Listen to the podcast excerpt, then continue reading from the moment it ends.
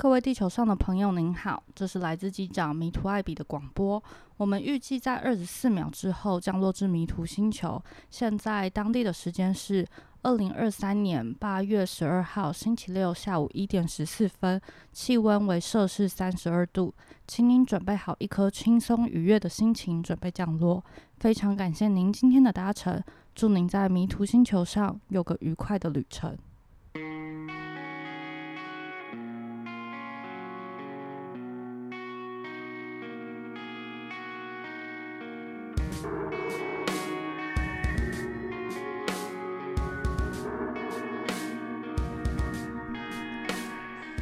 嗨，大家好，我是艾比。今天这集呢，很开心的，我们有了第一位嘉宾，我的学妹，要跟大家打招呼吗？大家好，我是辣妹。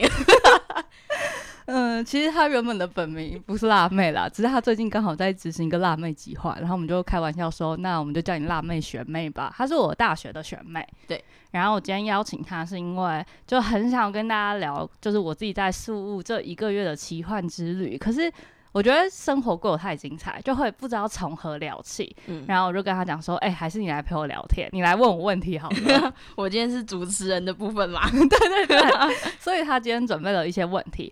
我其实没有很详细的看，然后我就想说，反正我们就看你问什么，我们就聊什么。好，好，那我们就直接开始。好，第一题是我最好奇的，嗯，就是因为其实我也蛮想要去读语言学校，所以就呃想很多想要去语言学校的人可能会有的问题。就第一个是去语言学校，你觉得最大的差别跟在台湾上英文课是什么啊？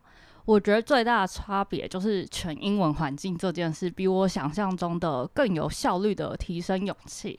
因为我其实之前就我进外商，知道自己英文不好，所以我一直都有在上线上课程。然后我线上课程那时候是。呃，一堂是四个人或是六个人，然后跟老师对话，然后是偶尔会有一对一的那种，就是看学生人数嘛。然后我就发现，哦，我会讲，可是其实你不会特别去听自己讲什么，或是别人理解不理解你，乱讲都可以。对对对，因为你在线上课程，其实你不会直接跟同学对话，你比较是跟老师对话。可是你去素物的语言学校，就是你除了跟老师上课以外的时间，你大部分都是跟同学对话。就比如说你一起吃饭，你总要聊天嘛，不可能全部都安静这样子。然后我觉得是那个过程中会更 push 你去哦，你想要了解什么，你就要多讲。然后我觉得我的勇气，就我以前在台北是完全不说英文，然后我去尼泊尔当志工的时候也完全不讲英文。那你去尼泊尔当志工，或你怎么讲话？就是我会跟我旁边的其他志工朋友讲一下事情，然后让他去跟别人讲英文。你说指使别人去讲英文吗？我超白目的。然后反正那时候去尼泊尔也有那个尼泊尔的。就是导游，就是他会负责我们的志工的所有事情，他会讲英文，然后他很常对着我讲英文，然后我他他就觉得我明明就能理解，我为什么都不回他话？可我觉得是因为台湾给我的环境是那种很长，你可能讲错什么音就会被纠正。可是你到语言学校，就老师其实都人很好，就他他会纠正你，可是不是说你错了，是说哦这样发音会更好。然后你跟同学，我觉得很有趣是，你跟同学一起在练英文，就是你们有时候只是聊天，可某个单字你不会讲，然后大家就会开始各自查，然后。查完就会说，哎，那他有没有什么同义字？嗯，就是有种大家一起学习的感觉。嗯，我就觉得这件事蛮有趣的。然后。我觉得我讲英文的勇气真的是提高超多，因为我那时候好像第二个礼拜，因为我要去那边就顺便拍影片，然后我好像是第二个礼拜哦，我就直接跟学校说，我想要邀请美吉老师做一个英文访谈。可其实我在发那个讯息的时候，我手都在抖，我想说我真的做得到吗？就我英文有这么强吗？好紧张。嗯，但我就真的成功做到这件事。嗯嗯，所以我觉得还是有差别，就全英文环境。那你在那边就是跟人家用英文直接这样讲话的时候，会宕机吗？会啊，超强好吗？就是我记得我第一个礼拜去的时候，然后呃，俄罗斯朋友可能就他就有一个俄罗斯朋友，那时候我跟他不熟，他只是经过我的桌子前面，然后他就跟我讲一串话，然后我就说哈，就是我在听我还讲什么，然后他就发现我完全不懂，然后他就坐下来跟我讲说，他是有点像是 enjoy your meal，就是享受你的午餐，但是他用另外一个讲法，可是那个讲法我忘记了，但反正就是。会有卡的时候，然后或是你讲某些话讲不出来的时候，可是因为大家都会知道英文程度原本就不一样，所以大家如果想聊，还是会蛮耐心的等你。哦，我觉得这很好，因为我觉得在台湾真的是你讲错一个，然后大家都觉得你发音怎么这么不就像 native，就是不是不是 native speaker，对，就会觉得压力很大，而且有些就是如果是留洋回来的，我觉得你在留洋的面前讲更害怕，会很像裸体，对对对对，就像裸体的感觉，我觉得。而且因为像我自己就觉得自己英文不好嘛，就我觉得很多是心理因素嘛，然后加上没有那个环境会常去讲英文，因为我觉得这种东西就是要多练习，你多练习你才会知道哪里听起来很奇怪什么的。然后我也是因为拍影片，然后就发现我因为太就我太觉得自己英文不好，然后所以我常常讲英文句子的尾音会上扬，是因为我很不确定我讲的对不对单字对不对，或是文法对不对。但我觉得那就是你要多练习你才会知道。可是，在台湾你很少这环境，或是你讲错一次，你心里的压力是那边的一百倍。的时候你就不会去做这件事了，真的。嗯嗯，所以我自己，因为我是上了两三年的线上英文课，然后我去那边才一个月，我就有很明显对比，是真的有差别，就是一个月内就是突飞猛进。哦，就是我觉得不是说你的英文文法进步的多前面，而是你想要讲英文这件事情是成长的超快，然后也会记起来哦。为什么你想学英文？是因为你想要更好的跟这些人沟通，嗯，会比较有动力。要卡吗？不用啊，你就继续，我到时候再剪就好了。嘿 嘿，剪我啊！好，那第二个问题是，呃，我想要问，因为我觉得语言学校是一个你很需要跟人家沟通然后交流的地方。如果是那种超级 I 型人，就是很内向的人，可以去语言学校吗？你觉得我是 I 型还是 E 型？其实我觉得你。可是因为不太准，因为我们是在球队认识的，所以在球队哦，我们一起打篮球，一起打篮球，所以在球队那边，不管你是 I 型还是 E 型，看起来都是 E 型啊。大家如果打球就知道，在球场上的人就是就是得讲话，就是得讲话，然后就是都很活泼，所以我觉得在球场上的人看起来都像 E 型。但其实我自己在生活里面是超级 I 型的人，就不是就非工作需要，我其实不太喜欢去当那个讲话的人。哦，然后我自己在语言学校第。第一周的时候，我真的是超安静。就是虽然听起来那边是全英文环境，然后你必须跟别人沟通，对不对？可是因为我念的是蛮自由校风的，就是除了我一天会有六堂课，早上九点到下午四点吧，嗯，然后在课堂中间其实下课也只有十分钟，所以你那段时间你要不要跟别人讲话？就其实你不要也可以，真的不要，就你就在坐在旁边自己划手机，可生可动，对对对对，就是你自己选择的。然后你四点下课之后，你也可以赶快跑出学校 去逛街什么的，你就不会跟人讲话。所以你要刻意不跟人讲话是完。全做得到的，所以我其实，在那边的第一个礼，呃，我觉得应该算前三四天的时候，嗯，我几乎没跟什么同学讲话。那你有讲话吗？就是日常生活中，就是除了跟同学之外，你有发出声音吗？就这样，就这样，就这样。Sorry，剩下时间，比如说吃饭，我就会靠床边，因为床边是你只要面对窗户嘛，你旁边不会有压力讲话。我不会去做圆桌或是方桌，嗯，哦，然后是看到人，顶多点头微笑，嗯，而且我。很常打招呼，也是那种点头微笑，就完全不发出声音的。嗯，所以我觉得内向的人，你可能就是一定会紧张，因为学校的环境可能很大，所以你会看到很多老师很活泼，或是很多同学。但是你不想要讲话，也真的没有人会逼你讲话。所以我是觉得我自己是 I 型，然后我在那个礼拜确实也过蛮好，就算不跟大家讲话。那你怎么跟那些人就是？开启第一个话题，我觉得我算运气蛮好的。就如果是我的室友的话，我可能会比较主动，因为我们毕竟住在同一间寝室哦。那个寝室是分男生一边、女生一边，就我们男女是完全不会遇到。所以假设你跟女室友，就有时候遇见，你可能会说：“哎，你好。”然后我觉得最好的。呃，问题就是，哎，你来这边多久了？或是你会在这边念英文多久？我觉得这是非常好打开话题。然后再来比较常问的会是，哎，那你原本是做什么工作的？为什么你可以来这边念英文？因为毕竟语言学校，如果你要待很久的话，大家都会好奇。嗯，呃，非室友之外的学生，就真的我觉得是对方比较主动。就有时候吃饭的时候。一行人来找 I 型人，对对对，我觉得有点是那样，或是我可能有点 I，但又觉得我不应该这么 I 型，所以我会从那个窗窗边桌移到那个方形桌，你说从窗边对着窗外，然后慢慢转弯这样，你要制造机会给别人嘛，所以你要让有人可以坐到你旁边啊，所以你不要把位置移到那种别人可以坐下的地方。就是如果你坐窗边的话，大家就会很有那个 sense，说这个人现在不是想社交，对对对，然后你想社交的话，你就稍微坐过。动一下，或是就是因为我们学校是分很多区域，有那种小包厢型的，然后有那种圆桌四个人的，然后也有大桌是八个人的，所以我后来有点刻刻意是好，那我现在的能量是可以讲话的，我就会坐到那个八人桌，然后所以别人跟我打招呼的时候，我就会回这样子。哦，然后让一行人来找你讲话。我觉得我后来蛮熟的朋友都是因缘际会下，别人先跟我讲话，我才跟大家讲话。哦，对。哇，很酷哎！虽然听起来有点孤僻啊，但 但我真的是蛮爱心的，因为我觉得，而且又在陌生的环境，然后又是全英文，我觉得本来本来爱心人会更爱心。对，而且因为我那间学校我去的时候。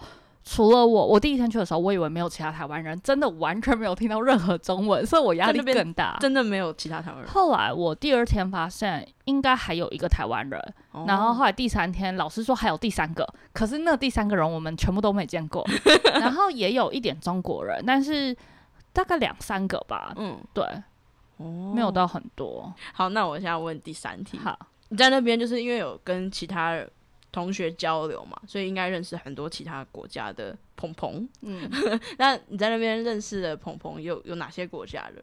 我想一下，我觉得整个学校的国籍，我听到的有韩国人、越南人、阿拉伯人、俄罗斯人、日本人，哦，很多诶，蛮多的。但是我自己比较熟的就是俄罗斯人跟日本人，因为他们比较一型嘛。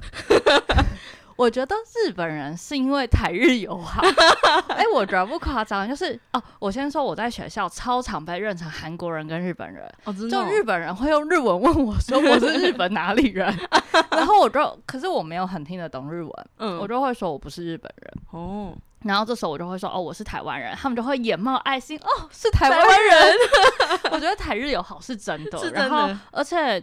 台我不知道，日本人跟台湾人很多的观念很像，所以在聊一些政治话题或是生活话题的时候，大家的思路其实是一样的，所以就会很容易产生共鸣感。然后比如说日本人 第一天就会问我说：“你们怕不怕中国打过来？”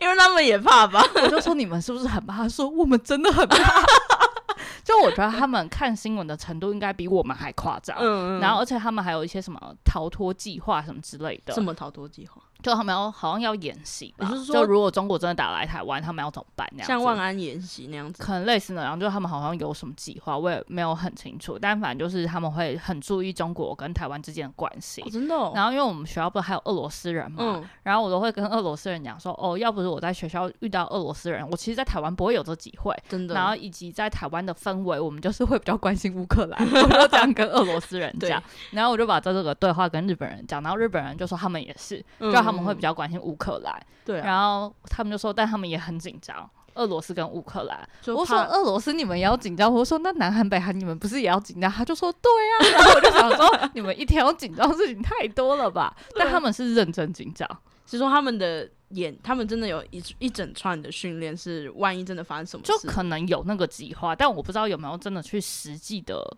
演练，但我知道好像某个小岛确实有，比如说台湾要开船去载他们去哪里这样子。哦，真的？嗯嗯嗯。哇，刚刚说那个俄罗斯的鹏鹏，我这也很好奇，因为我在台湾真的。谁会看得到俄罗斯人啊？不要说俄罗斯人了，就是就是呃乌克兰也不太可能看得到，所以我我其实最最好奇的是乌克兰呃不是俄罗斯鹏鹏他们他为什么就是到这边来念英文？我那时候第一个礼拜去的时候，就我们每个礼拜四晚上会有那个语言交换餐会，嗯，然后那时候就有发现坐我对面的人是俄罗斯人，就是他对于台湾的教育体制很有兴趣，他就觉得为什么台湾英文感觉不错这样子，然后我们就聊了一下，然后我跟他聊，我才发现学校好像蛮多俄罗斯人的，然后我就也是蛮蛮问号，想说俄罗斯菲律宾超远的，就是怎么会来这？然后好像是那个礼拜五的时候，我刚好又遇到另外一个俄罗斯弟弟，他大概二十五岁，然后。我哎，我是下课遇到他，然后他就说，如果想聊天，我们可以晚上吃饭的时候一起聊，因为学校有餐厅，所以我就说好，那我们晚上一起在学校吃。然后他就把我带去俄罗斯朋友们的桌子，你说全部都是俄罗斯人三三个，那时候是三个。然后嗯，我就看着他们说，哎，为什么你们会来这里呀？嗯，然后他们就看着我说，哦，是因为乌克战争。哦，是因为他们打仗，所以他们算是逃难。的感觉，他们就说，就是从去年俄罗斯宣布要打乌克兰的时候，俄罗斯的政府是说，哦，你可以选择看你要不要帮忙哦当兵去打仗，兵对。但是他们就说，从今年开始你没有选择权，只要你身为一个男的，你就得去打仗。所以他如果现在一入境回去俄罗斯，他就会马上被抓走。对，然后所以他说，从那个政策出来之后，所有的男生俄罗斯朋友就可以跑的就全跑了。他就说，因为对他们来说，去打仗就是死。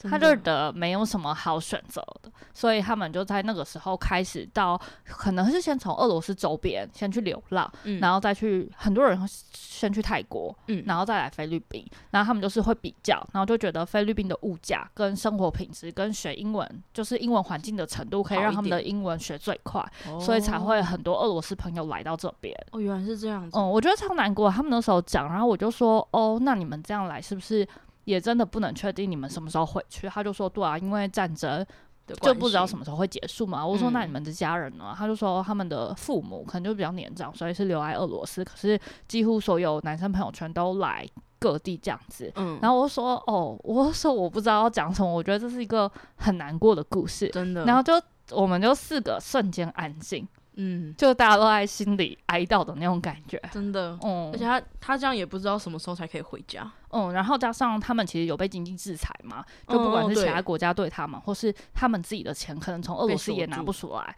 所以他们就要想办法把它弄成电子支付，然后转到菲律宾的那种电子账户什么。就我觉得这样生活也很不容易，而且你想哦，嗯他们进语言学校，其实他们应该还是要付钱嘛，对，然后加上他们要常待，所以他们可能在外面有租房子。嗯，然后，所以就等于他们还要同时能工作，哇就我觉得所有的处境都很难以想象。真的哎，嗯，而且他们他们哎，等下菲律宾的话是需要签证，对不对？俄罗斯他们不用？我觉得俄罗斯飞过去可能不用啊、因为我知道台湾过去要而已，嗯但是菲律宾政府决定的，哦所以我觉得俄罗斯可可能能不用不用。嗯，因为想说他们如果这样子来那边，然后也不知道待多久，他们签证什么那些东西还很麻烦。对，啊，我原本想要邀请俄罗斯朋友来台北，嗯，然后后来就发现台湾不行，就去年那个政策取消掉了，就原本他们可以来，可能十四天还是二十一天。嗯，但去年就是终止，说会继续讨论，然后就没有下文。是因为战争的关系吗？我不确定，这就是台湾政府的决定嘛。然后哦俄罗斯朋友就说，他们不太可能会为了签证回俄罗斯，对啊。就是因为现在就是战争事情嘛，所以我就觉得，啊，这时候就会把自己的层次拉到原来国家跟国家之间还是有差别的。真的。就以前会觉得，哦，现在是二十一世纪，你想去哪里就去哪里。嗯，但就是跟俄罗斯朋友聊完，就发现哦，你出生在哪个国家还是挺重要，真的，因为他们就说他们其实很多国家都不能去，啊，因为是因为那个关系，还是不可能原本是俄罗斯身份就已经被很多人限制了，哦，然后再加上现在的战争就会更被限制。嗯，嗯，哇，我完全不知道，原来俄罗斯人比我们想象中的更怎么讲，很难。我觉得很难以生存。对啊，而且我印象最深刻是我在回台北前的那个周末，我是跟俄罗斯朋友和日本朋友去奥斯陆玩，就是我们要去两天一夜的旅行。嗯然后，因为我们所有的英文程度是俄罗斯朋友最好，然后再来是我，然后再来是日本朋友，嗯，然后所以基本上可能要跟导游或是司机讨论事情的时候，会是以俄罗斯朋友为主。嗯然后那天就是我们是非常随性的旅行，我们就想说到当地，然后再看旁边旁边有什么民宿，然后我们再嗯去付钱住这样，所以大家就要比较那个民宿。然后就在那个期间，我就发现俄罗斯朋友一直拿出手机听新闻跟看 YouTube，然后其实我不知道他在干嘛，但我没有刻意去问。嗯然后是他自己走过来跟我说：“你有看到俄罗斯的新闻吗？”然后我才觉得好像不太对劲，然后所以我就去刷台湾的，就是说那个什么佣兵想要反叛嘛，啊然后就往莫斯科打。嗯，然后因为那个朋友他就是莫斯科人，啊，就我原本就知道，所以我当下我有被吓到，因为他那时候就嗯说他已经攻一半了嘛，那如果嗯再顺利的话，可能明天就会进莫斯科了。嗯我就说，那你爸妈还好吗？他说现在是还好，但是大家都很恐慌。天然后我就那瞬间想说，如果是我现在在外面玩，但是嗯你的国家正在发生一个你根本不能掌控的事情，就那个心理压力，我真的无法想象。对嗯啊，然后一直到那天的晚上，他还是在看，然后我就问他说。这因为我那时候完全不了解，我没有嗯去看那个脉络，然后我就只问说，如果这个佣兵真的打进去，或是他真的打赢普丁的话，对我们来说是好还是坏？然后他就说，可能好处是这个战就乌克战争会结束，嗯，但是坏处是这个人比普丁还残忍。然后我就说真的假的？他就说哦，他杀人都是他不会拿子弹瞄瞄瞄，他可能就是把你送到绞肉机里面，就是非常的残忍，所以当初才会请他们去打乌克兰，类似这样子。然后就是那个瞬间觉得哦，因为我有认认识俄罗斯朋友，所以我可以等于是拿到第一手资料，就是他们怎么看待这件事。但同时间又真的觉得好辛苦的一个民族哦，就是就是一个总统因为做了这个决定，然后引发一连串的这些他们无法选择的事，然后他们就只能在很远的地方，然后。担心着他们家人，我就觉得就是真的不知道该回什么，而且就是应该是我们离战争最近的一次，就是。你身边有一个他，刚好他的国家正在经历战争。嗯，最近的一次，我其实有跟他们聊，因为我之前就说，哦，我觉得俄罗斯朋友看起来都很严肃。嗯，他就说，因为我们每二十年就会经历这样的事情，所以对他们的生活来说，他不可能每天嬉皮笑脸，因为他随时都要紧张，会不会明天又要发生这件事情了？嗯嗯，然后我才能理解，就哦，难怪我觉得他们看起来真的很严肃，但其实你要跟他们讲话，他们其实人又很好。所以他们平就是，他那边是俄罗斯都男生居多嘛，几乎都是男生。嗯，我只有看到一个女生，是因为他们是一对夫妻哦，然后一起就是也是算是逃过来这样子。我的天呐，哇，好沉重的，对啊，俄罗斯朋朋的故事哦。就跟他们聊天，就是一方面觉得希望你们能活得好好的，真的。然后另外一方面就觉得就。讲别人闹剧可能不是很好，可是就会觉得这件事可不可以赶快结束？但其实我有问他们说，你们对乌克兰的想法是什么？然后我觉得可能因为他们是俄罗斯本位主义嘛，所以他们就会觉得。乌克兰就赶快投降或是回归就好了，哦，因为他们觉得二十年前就是同一个国家。嗯，我觉得这也会引发到，其实他们一开始也说他们没有想过会认识台湾人，因为对他们来说，台湾跟中国是绑在一起的。然后移民就是政治来说，中国跟俄罗斯比较像嘛，所以他们也不太熟悉我们的文化，或是为什么。俄罗斯朋友就问我说：“为什么你一直说台湾不是中国的？”然后是因为我们很熟了。后来，然后我就开玩笑看他说：“如果你叫我说我是中国人，我一定会生气。”然后他就超紧张，因为我很少这样讲话。他就说：“为什么？”他说：“你不要生气，我就是不知道，我才想问的。”然后我就跟他解释了一下历史脉络，然后就是灌输他中国跟台湾是不一样的国家。那后来有就是就是。认识到这件事情有啊，他就是能理解为什么我们这样想。然后这是其中一个俄罗斯朋友，然后刚刚有说到另外一个是俄罗斯弟弟，就是二十五岁的那个，他其实就跟我说，他觉得中国人跟台湾人很不一样。虽然我是他认识的第一个台湾人，可是他在学校可能有跟其他中国人聊天，他就说，我觉得你们个性、想法跟说话模式完全不一样。他在哪里啊？我那天就问他说话，然后我们就讨论很久，他就说。我就说我知道，我们讲中文的时候，大家都会说中国人讲中文很凶，嗯，台湾人讲中文很轻柔，嗯，然后他就突然说，对，你们讲英文也有差别啊。他说你们讲英文也是很柔，但是中国人就是比较可能直接或是凶哦，嗯，但是他比较喜欢台湾人哦。好，谢谢，谢谢二十五岁的弟弟，对，我是辣妹哦，听不懂中文呢，I'm hot，差耶，笑死，哇。我觉得可以去那边认识俄罗斯鹏鹏，是我觉得是此趟最大的收获。对啊，嗯我没想到就是可以去那边然后认识，然后知道，我觉得可以知道第一手俄罗斯人民对乌克战争的想法。嗯，我觉得这个超难得。而且我觉得另外一个很难的事情是，我刚刚不是说佣兵那件事情嘛？然后因为那二二十五岁弟弟不是跟我们这一团一起出去玩的人，就是他是待在学校嘛。然后我那天。呃，因为我是礼拜一要飞回台北，然后他礼拜天晚上就问我说，就礼拜一早上可不可以一起吃个饭这样子，我就说哦好啊，然后我们就进了一个早午餐店，然后我们才坐下来哦，他就马上转过来说。就是你是不是知道俄罗斯的新闻？我就说对，他就说我很想跟你分享我的心情。他就说，而且就我这两天等于没睡。就我觉得愿意放下心房去跟一个不同国家的人聊这些事情，第一个就是他是不是真的没有人可以讲话了？嗯。第二个就是可能我对他来说算是一个信任的朋友，说他愿意跟我分享。嗯。然后第三个是因为那天是我最后一天，所以我其实是有带着相机到处走，因为我就要记录我的最后一天。然后那时候他在跟我分享普丁的事情，就我就问他。他说：“俄罗斯人对普丁的想法，哎，对，这我也超敢问的。对啊，但我真的很好奇。他就说，俄罗斯普遍人其实都不喜欢普丁。然后他就说，尤其佣兵这件事情，嗯，他说佣兵开始要反叛的时候，普丁没有任何作为。他觉得他最不开心的就是这件事，就你身为大家总统，你嗯。”你乌克战争没有要保护自己的人民，然后这件事要攻打自己国内，你又摆烂这样。然后我就有被吓到，我说：“哎，可是我不是有看到他可能出来发新闻或什么的吗？”他就说：“哦，他就出来说叫对方不要这样，然后就没有任何作为。他就说没有派兵，然后没有讲任何安抚人民的话，所以他觉得很夸张。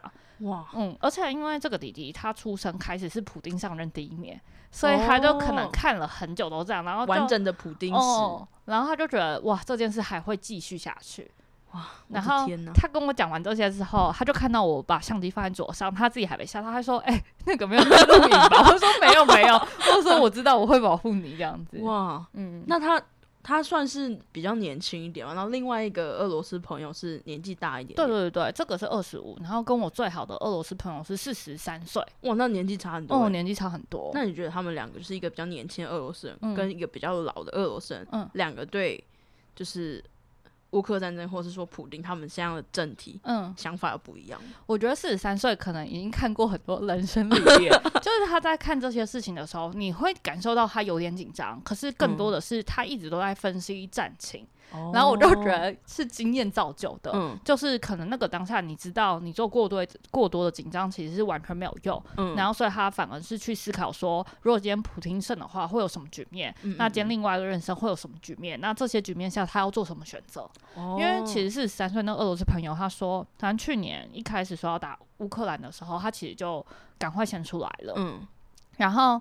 他中间是因为他爸爸生病，就他爸爸癌症，然后所以他就要回俄罗斯照顾他，然后就照顾照顾，他就觉得人生很奇妙，就是他爸爸要抗癌嘛，然后就是一直在做化疗。治疗，对，然后那天医生就说恭喜你，就是抗癌成功了，真的，然后当天宣布如果留下来的话就要打乌克兰，嗯，所以他就当天买了机票出来，他就觉得心里有一种。就是冥冥之中有保佑的感觉吗？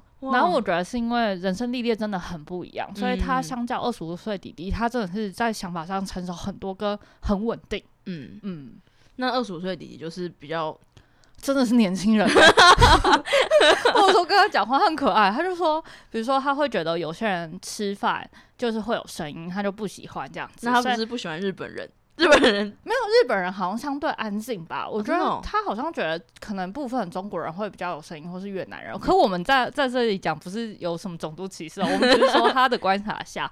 然后我就想说，竟然还会观察这东西，跟用这件事判断要不要跟他成为朋友，真的很年轻人吗？真的很年轻哎。对啊，他说吃饭有声音是这种呀呀哦，你会被讨厌吗？我安怕的，再一次没有用，因为那时候我好像有一次也是边。吃饭跟他聊天，然后他就说你吃饭没有声音，然后我想说，嗯，就是竟然有在观察这么入微，而且还会直接讲，我也觉得蛮酷的。对啊，他好直接哦。对啊，反正就蛮年轻人的。哇，好酷哦。嗯，那那个你最好的朋友是俄罗斯跟日本朋友对。那另外日本朋友的话，你有跟他？哎，日本人好像，嗯，我想一下。如果要以学校最好的朋友，应该第一名就是俄罗斯朋友嘛，然后第二名是一个要去环游世界的日本男生朋友。日本。然后我会认识他是因为在第一周的周末，学校有个老师邀请我一起出去玩，然后刚好那个老师也有邀请这个男生，嗯，然后那个男生才飞来第二天，那时候是我飞来第六天了吧，然后所以在出去玩的过程中，我就发现哦，这个男生就是他原本是在日本的补习班当管理者，所以他可能日常的工作是。他要去日本的不同县市，可能处理补习班的运作，就比如说可能有大学生要来当老师的制度啊什么的。然后他那边应该做四五年，他小我一岁还是两岁，反正他做了四五年之后辞职，因为他想要被刺激更多想法，所以他就决定给自己一笔扣打去环游世界。哇，好酷哦！但他的扣打是。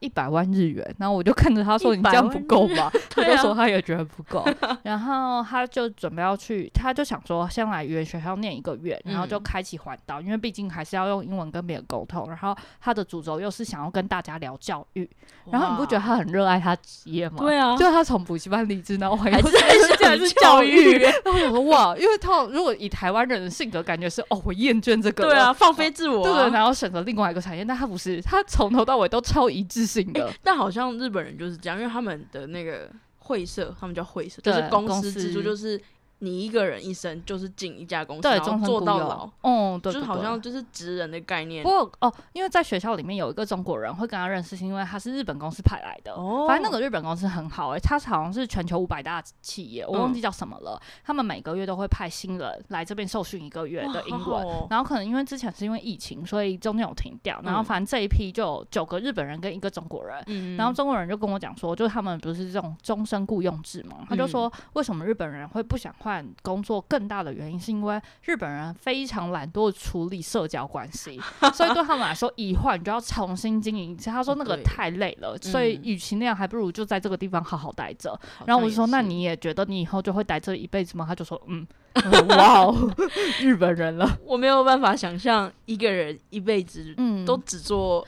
可是我觉得，因为他们的公司很大，然后像他们这次被派来的十个人，你就会觉得他们很像大学同学，就他们之间的相处啊，然后是。个性合的程度就很像在看一群同班同学在外面玩，可我不知道是他们原本在公司氛围就是这样，还是是因为来到这个地方，你知道那种革命情感。因为呢，他们其实是被公司规定不能离开 IT Park。哈，是哦，哦，就可能怕菲律宾的安危，但其实菲律宾治安蛮好的。但我觉得以公司的层面来说，他当然是不希望自己的职员出事嘛，所以他们就甚至说他们不要出去什么的。但这群人就是蛮有义气的，他们就会一起想要挑战什么事情，然后就说好。那我们一起去哪里？但谁都不能讲。所以尽管里面有人的女朋友是公司的人，他们也会开会说你不能跟你女朋友讲，或是他讲了，他们就会开会检讨他。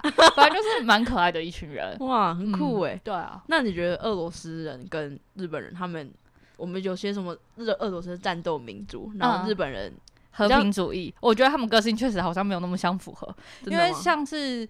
呃，我说的没有相符合，不是说他们不好，是说，比如说像我是台湾人，我去认识俄罗斯人，我们蛮多话可以聊，但可能也是因为我原本就蛮好奇宝宝的嘛，就我会想知道很多事情去聊天。但日本人其实平常不会主动去跟俄罗斯人讲话，可是日本人会主动跟台湾人讲话。哦，他们会选择熟悉的的人。比较熟悉的文化，我觉得应该是，或是可能，就像我们自己听到日本人，我们心里面就会带日本人日本滤镜啊。所以，对对对，所以我觉得日本人可能对台湾有带有一定的滤镜，可是对俄罗斯可能很多，就像我们一样，会有很多偏见的印象。所以在学校里面，嗯，基本上都是，也不是说分很开，是就他们还是会讲话，还是会彼此交流，但可能深入的程度不像我跟俄罗斯人这么多。然后是有些时候。哦，比如说日本环游世界的男生跟我很好的四十三岁的俄罗斯朋友，有一部分是因为英文程度的关系。因为日本朋友刚来的时候，他可能第一个礼拜真的大部分只能用单字沟通，嗯，然后我都是直接用直觉去猜他要表达意思，所以我很常要当他们两个的翻译。鹊桥，鹊桥，哦，对对对对，牛郎跟织女的鹊桥，就很常就是俄罗斯朋友在讲个笑话，但日本人没有听懂。他就会以为是很严肃的事情，然后我就要用英文去翻译那个是一个英文笑话，就我一直在做英文翻译，我也觉得蛮搞笑的。那这样子英文真的会进步超快的。对啊，就是你得这样用，不然你就是看着两个人很尴尬的样子。哦哦，很好玩呢，我觉得蛮有趣的。然后日本。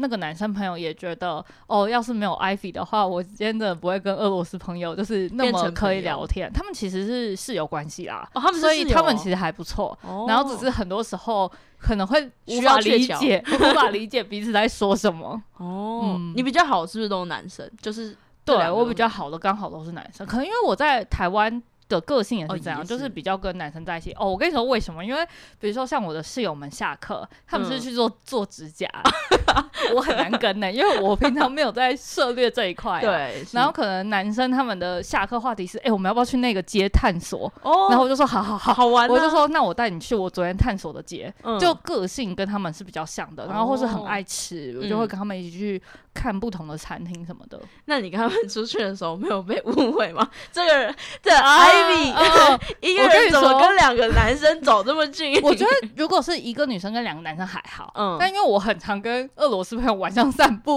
听起来超像情侣行为，这就是吗？但其实不是，是因为我晚上嗯有很大一部分份时间可能会工作，就我可能吃完晚饭七点到九点多，我都会在剪片，呃，我没有在剪片，应该说打一些文书处理的东西，然后所以就是。身体不是很舒服，然后加上因为我念的那间学校他自己没有健身房，所以我几乎都没有运动，所以就会觉得在睡前要去走一走，不然你上课其实也是坐一整天。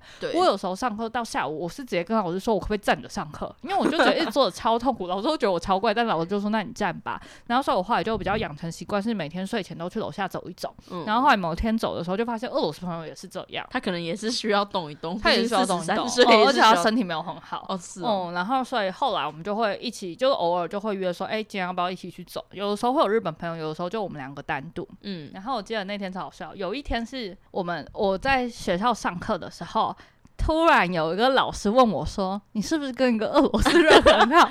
你知道，我一听那个语气，我就想说他想八卦了。他是那个，他脸是那种，嗯，然后我觉得超好笑。我就说：“哦，对，我跟那个人很好。”嗯，然后我就说：“为什么？”我就说：“因为。”这个俄罗斯朋友，我从一开始认识他就觉得他的很多行为是我很想要学习的。嗯，就比如说我们那栋大楼其实会有一些服役规定，然后但他有的时候就是可以违反，然后我就觉得很奇怪。然后他就说，因为他跟大楼的管理员都很好，他就说他要买巧克力什么的。然后其实我一开始听到这种，我都会有点嗤之以鼻，我就会觉得哦，那你就是贿赂的感觉嘛。可是你实际上看到这个人跟其他人行为，你就会觉得很值得学习，就是他是真的很像朋友或是哥们一样在做。做起来事情，然后或是有一次我们想要去买一个芒果。然后，因为他就说菲律宾的超市，如果他写九点半关，九点就不能进去了。然后我就觉得也太不合理了。那半个小时要干嘛？对啊，他就说他们就想要赶快打烊。然后，因为我的个性是那种我没看到我就不会相信，所以那时候八点四十五分我就说，那我就是要现在去看一次。然后日本朋呃不俄罗斯朋友可能就觉得我是不是很想吃芒果？但其实我不爱吃芒果，我只是想要看 为什么会有这个文化。然后我们就到超市之后，就发现他的门真的都关起来了。嗯然后俄罗斯朋友就走过去说。就他就跟那个保全说：“我真的只想要买一颗芒果，超快，我用跑的。”然后我就超傻眼，因为通常别人说不行的时候，我就会说好，谢谢，我就会离开。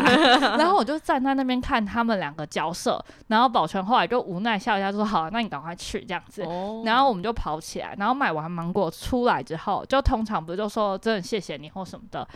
俄罗斯朋友是举起他的拳头，然后跟他碰一个，就是哦，谢谢你，就是我的 team 这样子，我的 team member，然后有你我才买得到。他很会诶，嗯，然后或是我们去海边玩，然后他跟菲律宾就当地的人可能有认识，哎，也不算认识，就是他们先聊天，因为我跟日本朋友走在后面比较慢，然后我们走到的时候，他们已经聊起来，然后他就说哦，菲律宾人在这边抓海鲜，然后就问我想不想试试看，然后我就说好啊，然后所以他就先吃一个，然后我再吃一个，然后我说哎很好吃。他就说对啊，在那个同时间，他已经从他口袋拿出一百批索，说就是他给对方，就说谢谢你，就是招待我们，好像来到海鲜餐厅哦。哇！我就觉得他怎么有办法把这些事做的这么好？他很会社交、跟礼仪、跟公关。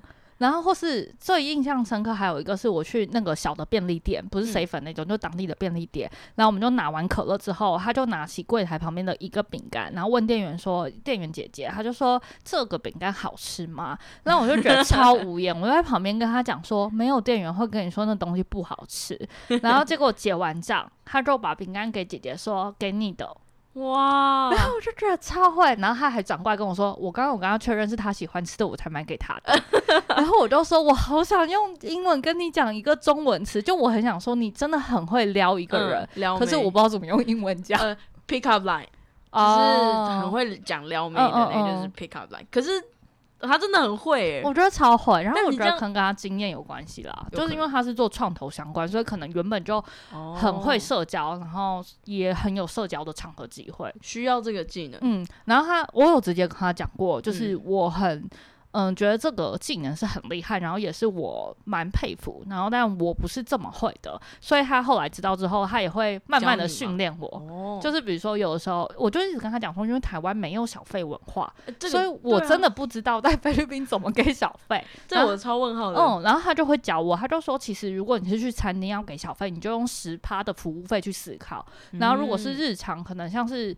比如说去海边那样子，或是司机，他就说那就取决于你想多想跟这个人深入交流。嗯，然后他就说有的时候是你要去看的是这个国家的经济体，比如说菲律宾整个国家的经济状况就是不好，所以你会知道这件事对他们来说其实是很快速的，可以让他们觉得有好感的事情。他就说你就可以多用这个技巧去对他们好，去交流，跟他们算是搭好关系的感觉。哇，我觉得很强。然后我们后来还有一次是我俄罗斯朋友和日本朋友一起去乐色山。山，乐色山就是他们的贫民窟。嗯，然后我们就去参观了一个人的家里，然后那时候就有讲好，就如果去的话，我们就一人付一些小费的感觉给那个让我们参访的居民家。居然有这种行程，这是我们是边玩然后边问老师说，呃，因为我们是请学校一个老师带我们去了，然后我们就问老师说，可不可以问他们能不能这样？因为我们到乐色山的时候，刚好有一群小朋友可能很新鲜看到外国人，所以他就带着我们在那边绕一绕，然后我们就是请老师问小朋友说，那我们可不可以去他们家参观这样子？然后我们才去。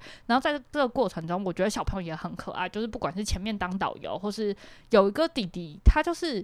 会一直站在路中间，确定我们全部人跟上，他才会继续前进。好可爱哦！我觉得是非常非常贴心的行为。嗯，然后所以，我那个当下就觉得，好，我也要练习小费文化。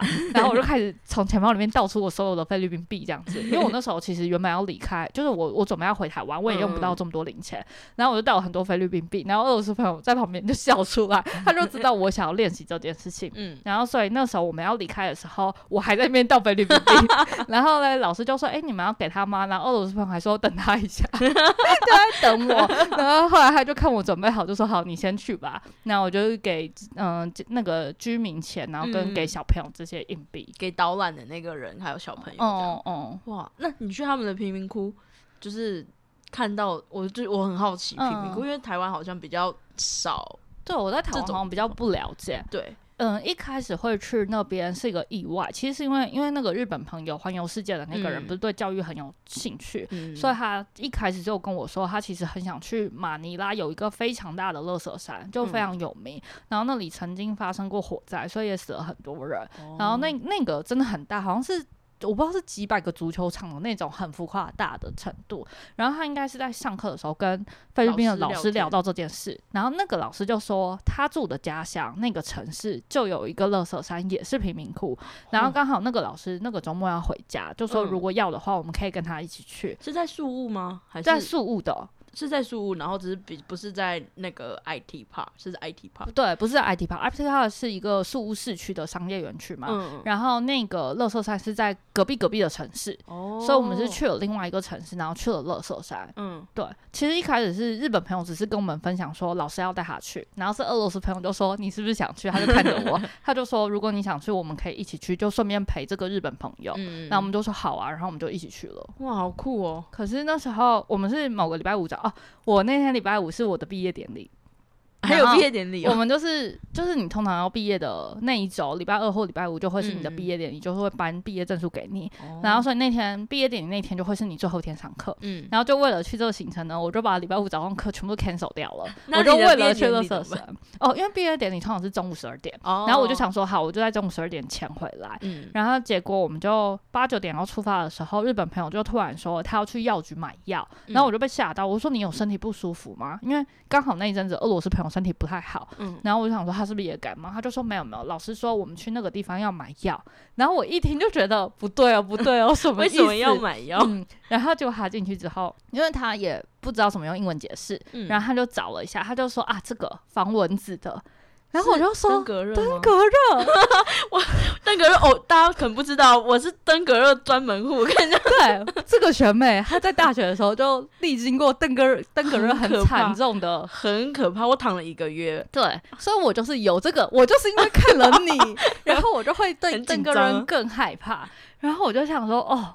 都忘记菲律宾是第三国家之类的，就是会觉得都先进了，结果进来还要防登革热。然后我还想说，你怎么不早点讲？我那天穿短袖短裤，哦，我穿长裤，但我穿短袖，我没有带外套。